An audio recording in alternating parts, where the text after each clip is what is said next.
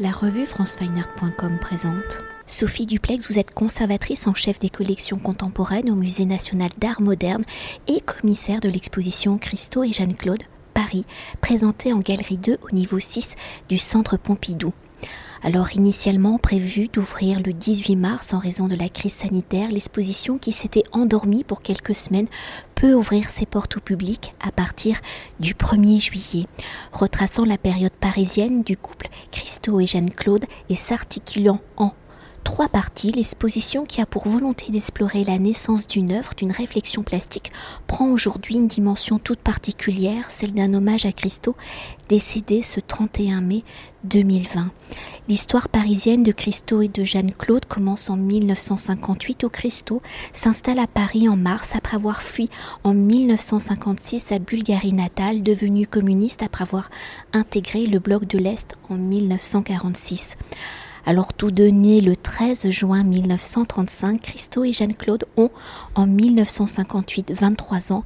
Ils seront parisiens jusqu'en 1964. Pendant ces sept années, Christo, qui avait une formation classique à l'Académie des beaux-arts de Sofia, va développer une nouvelle approche plastique où en utilisant des objets du quotidien, il va construire son travail autour de la surface, des textures, de l'empaquetage d'objets. Très rapidement, dès 1961, Christo et Jeanne-Claude sortent de l'atelier et vont commencer à s'approprier l'espace public, à penser la dimension sculpturale de l'espace. Aujourd'hui essentiellement connus pour leurs œuvres éphémère où la toile est devenue le matériau principal de leur création, Christo et Jeanne-Claude ont élaboré ce vocabulaire lors de leur séjour parisien, donc de 1958 à 1964, ou dès 1961, ils pensent déjà à impacter l'Arc de Triomphe, projet qui sera réalisé à l'automne 2021, soit 60 ans plus tard. Alors au regard de la première partie de l'exposition présentant les œuvres réalisées à Paris entre 1958 et 1964 dans leur révolution, comment Christo va-t-il se détacher du support plane de la peinture pour transformer le tissu en matière sculpturale, en volume, et dans cette transformation de l'espace en matière sculpturale, quelle sera la part de Christo? Quelle sera la part de Jeanne-Claude? Comment le couple se complète-t-il? Merci, vous avez extrêmement bien résumé, euh, vous avez déjà tout dit pratiquement. Et euh, je dirais que dans cette euh, première euh, période, hein, 58 à 64, effectivement, euh, Christo cherche, cherche son langage artistique et les choses ne se font pas les unes après les autres, elles se font plutôt parallèlement en fait. Donc il y a le travail sur les surfaces en effet, euh, qui qu'il nomme surface d'empaquetage, donc un terme assez étrange et qui, qui désigne donc des surfaces qui traitent avec du, papier ou du tissu froissées, laquées, euh, de couleur sombre. Et ces surfaces d'empaquetage, donc, elles sont en deux dimensions. Euh, c'est une réponse en fait aux, recherches matiéristes que Christo voit dans les galeries euh, à Paris lorsqu'il lorsqu'il arrive. Il est très très curieux de tout ce qui se passe sur le plan artistique. Et puis il y a une autre série en, en, deux dimensions qui est très étonnante et, et totalement inconnue du grand public, qui est cette série des cratères, qui sont des peintures très, alors là en matière très maçonnée, avec de la peinture à l'émail, de la colle et des espèces de coulures qui sortent de, de, de, trous, qui sont euh, d'ailleurs euh, faits avec des tout simplement des boîtes de peinture qui sont fichées dans la matière. Euh, donc ça, ce sont aussi des œuvres tout à fait étonnantes, euh, une direction de recherche. Et puis parallèlement, euh, ces fameuses petites boîtes de peinture qu'il a dans l'atelier, euh, pots de peinture, il euh, les empaquette dans, euh, dans du tissu et il les entoure de ficelles. Et ce tissu est traité de cette même manière, euh, tissu froissé, rigidifié avec de la laque. Et il dit que ce sont des euh, surfaces qui sont momifiées. Donc il utilise ce terme momifié, c'est intéressant parce que déjà il y a cette idée de peau qui est euh, très présente. Et puis ces petites boîtes et également des petites bouteilles qu'il empaquette de la même façon, il les dispose dans des étagères de sa confection et il appelle tout ça son inventaire. Alors il a en effet, et c'est un réfugié, il a peur d'être renvoyé dans son pays. C'est vrai que la question de l'inventaire, c'est ce sentiment de quelque chose de transitoire, sans doute qu'il expérimente à ce moment-là, avec toujours la peur d'être renvoyé chez lui. Et donc cet inventaire, c'est ce qu'on fait quand on va partir qu'est-ce qu'on prend, qu'est-ce qu'on laisse. Donc c'est à, ça que ça fait allusion. Et puis parallèlement, il y a également euh, donc l'empaquetage d'objets. Euh, alors là, le tissu, euh, il ne passe pas tout à coup du tissu rigidifié au tissu brut. En fait, tout ça, ce sont des recherches qui se font euh, un peu tout en même temps. Hein. Mais le tissu brut donne aussi une autre dimension donc aux, ensembles d'objets euh, qu'il empaquette, euh, unifie davantage peut-être et, et, permet de comprendre un petit peu mieux ce travail sur les volumes et cette façon de parvenir à travers l'utilisation de la ficelle de euh, retrouver les lignes de force donc de, de, de, de ces objets empaquetés, peut-être à la manière dont un sculpteur ou un architecte utiliserait son crayon euh, pour essayer de, voilà, de retrouver les structures internes des, volumes. Et puis il y a euh, bien sûr l'idée très tôt, dès 1961, de se projeter dans l'espace public. Et ça c'est quelque chose qui tient beaucoup à cœur à Christo et Jeanne-Claude. on, on voit dans l'exposition des photomontages très explicites puisque euh, on comprend que ce qui fait une petite échelle, alors son atelier c'est une chambre de bonne, ce qui fait une petite échelle, en fait il a envie de le projeter euh, à l'échelle monumentale puisqu'il prend pour faire ses photomontages un, petit paquet euh, dont, dont un se trouve dans l'exposition précisément, c'est celui qui symbolise l'arc de triomphe, que l'on retrouve dans un photomontage. Donc il prend ce petit paquet, il le met là euh, sur la perspective de l'avenue Foch et euh, on comprend bien que euh, en fait c'est ce même travail d'empaquetage qu'il va vouloir développer donc dans l'espace public. Alors le rôle de Jeanne-Claude, il est majeur parce que de toute façon il la rencontre très tôt, il la rencontre dès 58, après ils sont ensemble euh, à partir de 59 et c'était vraiment une grande histoire d'amour et, un, travail euh, tout de suite qui se met en place. On, voit Jeanne-Claude qui aide Christo, euh, même dans les empaquetages. quand ce sont des objets un petit peu volumineux, on a des témoignages photographiques de, de Jeanne-Claude qui est aussi à l'œuvre. Et puis leur premier, enfin pas leur premier, mais leur second projet dans l'espace public, euh, le, fameux, euh, la fameuse rue Visconti et, son rideau de fer de baril euh, que, Christo et Jeanne-Claude donc vont montrer pour quelques heures fin juin 1962. Ça, c'est vraiment un, premier travail, une première volonté de, euh, de s'inscrire dans l'espace public. Ils ont toutefois, l'année précédente, euh, fait un travail commun euh, à Cologne, dans le port de Cologne. Ils étaient invités à exposer dans une galerie. Christo expose ses empaquetages et des empilements de barils dans cette galerie, mais il, il désire euh, investir aussi le port de Cologne et euh, euh, réaliser des, empilements de, dans, le port et il le fait avec Jeanne-Claude. Et puis après, l'histoire du couple, effectivement, et, ils sont vraiment indissociables dans le travail, dans la vie privée comme dans le travail. Enfin, c'est tout est, c'est une, c'est une vie sous, sous, le signe de vraiment l'amour et l'énergie partagée euh, au service de, leurs euh, immenses projets.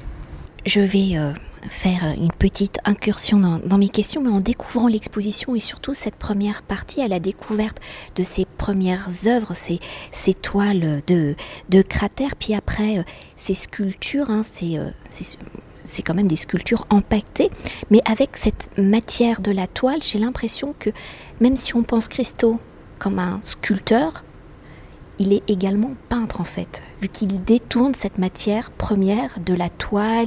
Il y a aussi le vernis qu'il applique sur le tissu, la ficelle, enfin tout ça. Effectivement, euh, tout ce, travail du, début euh, comprend comment en fait Christo euh, essaye vraiment de mettre en tension le volume et la surface en fait. C'est vraiment ce travail qu'il va aboutir de façon euh, de façon euh, tout à fait euh, idéale dans un projet comme celui du Pont Neuf. Et ça vient effectivement de très loin, hein, puisque déjà on sent, comme vous le dites, que quand il empaquette des, des, objets, notamment ces boîtes de peinture, on, a à la fois, un souci du volume et, ce travail de, la surface. Donc c'est effectivement, je crois, cette mise en tension qui est vraiment caractéristique de son geste et qui va euh, finalement faire la force de, de, ces projets euh, sur le plan euh, esthétique, plastique. Et, finalement, c'est quelque chose qui va perdurer au-delà des années et qui va vraiment caractériser ce travail. Alors pour poursuivre Paris étant pour Christo et Jeanne-Claude le berceau de leur création, c'est l'une de ces rues, une des plus étroites, on en a déjà dit quelques mots, la rue Visconti, qui sera le 27 juin 1962 le lieu de l'un de, leurs premiers gestes culturels réalisés dans un espace public. Une œuvre qui, par sa symbolique, résonne tout particulièrement avec les origines de Christo. Alors, quelle est l'histoire de cette première œuvre éphémère et pour la pérennité de l'œuvre, quelles sont les stratégies de sauvegarde mises en place par Christo et Jeanne-Claude? Alors l'idée de, de Christo et, Jeanne-Claude, c'est intéressant parce que en fait l'idée d'un monument temporaire, elle est là dès le début. D'ailleurs, il y a certains, euh, certains empilements de barils euh, qu'ils nomment euh, des monuments temporaires. Donc temporaire, c'est vraiment le mot. C'est pas éphémère en fait, parce que éphémère, euh, ça peut renvoyer avec à d'autres pratiques de l'art contemporain, notamment le land art. Et ça, Christo euh, et Jeanne-Claude se sont toujours inscrits contre euh, une filiation avec ce courant.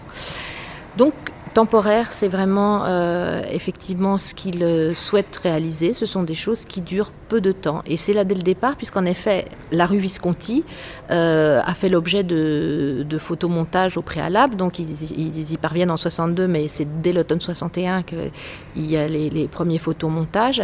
Et là, clairement, c'est le mur provisoire de tonneaux métalliques qui est euh, imaginé. Et d'ailleurs, euh, il est imaginé en réaction euh, à, la construction du mur de Berlin, puisqu'il l'appelle le rideau de fer. Donc là, il y a quelque chose effectivement qui est assez explicitement, je dirais, politique. après, la, question politique s'inscrit de façon beaucoup plus subtile et en, arrière-plan, et pas du tout dans tous les projets non plus de Christo et Jeanne-Claude. mais c'est vrai que là, c'est un, c'est un geste de jeunesse euh, assez affirmé. Et pour continuer d'évoquer la dimension donc temporaire et performative de l'œuvre de Christo et de Jeanne-Claude, le cœur de l'exposition est consacré au film d'Albert et de David Mezels, Christo in Paris, où à partir des années 1970, ils vont filmer toutes les étapes de l'élaboration de nombreux projets de Christo et de Jeanne-Claude. Achevé en 1993, Christo in Paris retrace l'aventure de l'empaquetage du Pont Neuf. Alors dans le processus de travail de Christo et de Jeanne-Claude, quels sont justement les statuts de ces films, mais aussi des photographies, on le verra plus tard dans l'exposition de Wolfgang Wolf, et leurs œuvres étant donc temporaires, ces films, ces photographies sont-ils documents ou font-ils office d'œuvre? Et pour évoquer le scénario de Christo in Paris, comment ce film dévoile-t-il le processus de création de l'empaquetage du Pont Neuf c'est important en effet de mentionner ce, film absolument magnifique euh, qui prend place euh, au cœur de l'exposition euh, entre la première partie des années parisiennes et, la partie sur l'élaboration du projet du Pont Neuf. C'est un film qui a l'intérêt à la fois de dévoiler toute la jeunesse du projet du Pont Neuf et aussi euh, de parcourir toute la biographie des artistes à travers euh, leurs témoignages, euh, leurs souvenirs. C'est donc un, film magnifique de ces deux documentaristes qui, ont, qui ont fait des films aussi sur les Beatles, les Rolling Stones, et qui ont en effet suivi Christo et Jeanne-Claude à partir des années 70 dans tous leurs grands projets. Alors, c'est vrai que ces films restent euh, des témoignages absolument exceptionnels de ces projets. Ils ne sont pas l'œuvre, hein, mais ce sont des témoignages, des, documentaires hein, de documentaristes vraiment extrêmement doués de, ces, de tous ces grands projets de Christo et Jeanne-Claude. En ce qui concerne les photographies de Wolfgang Woltz, en effet, pour ce type de projet, c'est évidemment euh, euh, impératif d'avoir un, photographe qui, euh, qui suit tout le projet, puisque ces, ces, projets monumentaux, ils ont une vie très longue dans le sens où il y a deux étapes qui sont complètement complémentaires et qui sont euh, absolument partie intégrante de l'œuvre. C'est toute la phase préparatoire, phase de négociation, euh, de négociation avec les politiques, avec les riverains, euh, phase d'élaboration de sur le plan technique du, projet. Ça peut durer plusieurs années. Pour le Pont Neuf, ce sera dix ans. Et puis la deuxième phase, donc très brève, euh, deux semaines, deux semaines d'exposition de, euh, du Pont Neuf impacté, euh, en l'occurrence. Et pour Christo et Jeanne-Claude, tout ça, ça constitue l'œuvre. Et donc cette œuvre doit en effet être documentée dès le départ. Et Wolfgang Woltz est vraiment la partie intégrante. Son nom figure aux côtés de ceux de Christo et Jeanne-Claude, notamment dans ses expositions euh, autour de, chaque projet que les artistes constituent, qui sont euh, des expositions euh, mémoire des projets. Et donc celle du Pont Neuf fait l'objet de la deuxième partie de l'exposition Centre Pompidou. Et cette exposition, effectivement, ne peut pas exister sans les photographies de Wolfgang Wolz, qui d'ailleurs permettent de, euh, non seulement de suivre toutes les étapes du projet, mais aussi de, de voir euh, à quel point le pont neuf euh, prend des couleurs absolument exceptionnelles selon les heures de la journée, grâce à son tissu qui a été choisi vraiment très, très spécifiquement. Et pour continuer d'évoquer l'œuvre le Pont Neuf empaqueté Paris 1975-1985, la seconde partie de l'exposition, vous l'avez évoqué, est une exposition dossier où l'on peut y découvrir un ensemble de 337 pièces, dont 36 dessins et collages originaux.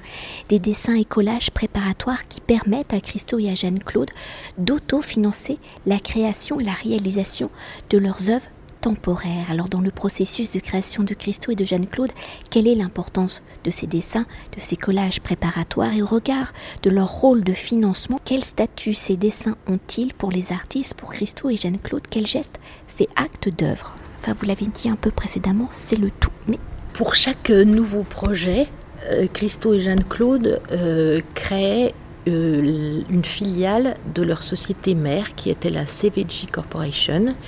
Et cette, cette filiale donc euh, permettait de euh, mener le projet dans le sens où ça permettait d'embaucher différents corps de métier pour tous les corps de métier qui étaient nécessaires pour, pour réaliser l'œuvre.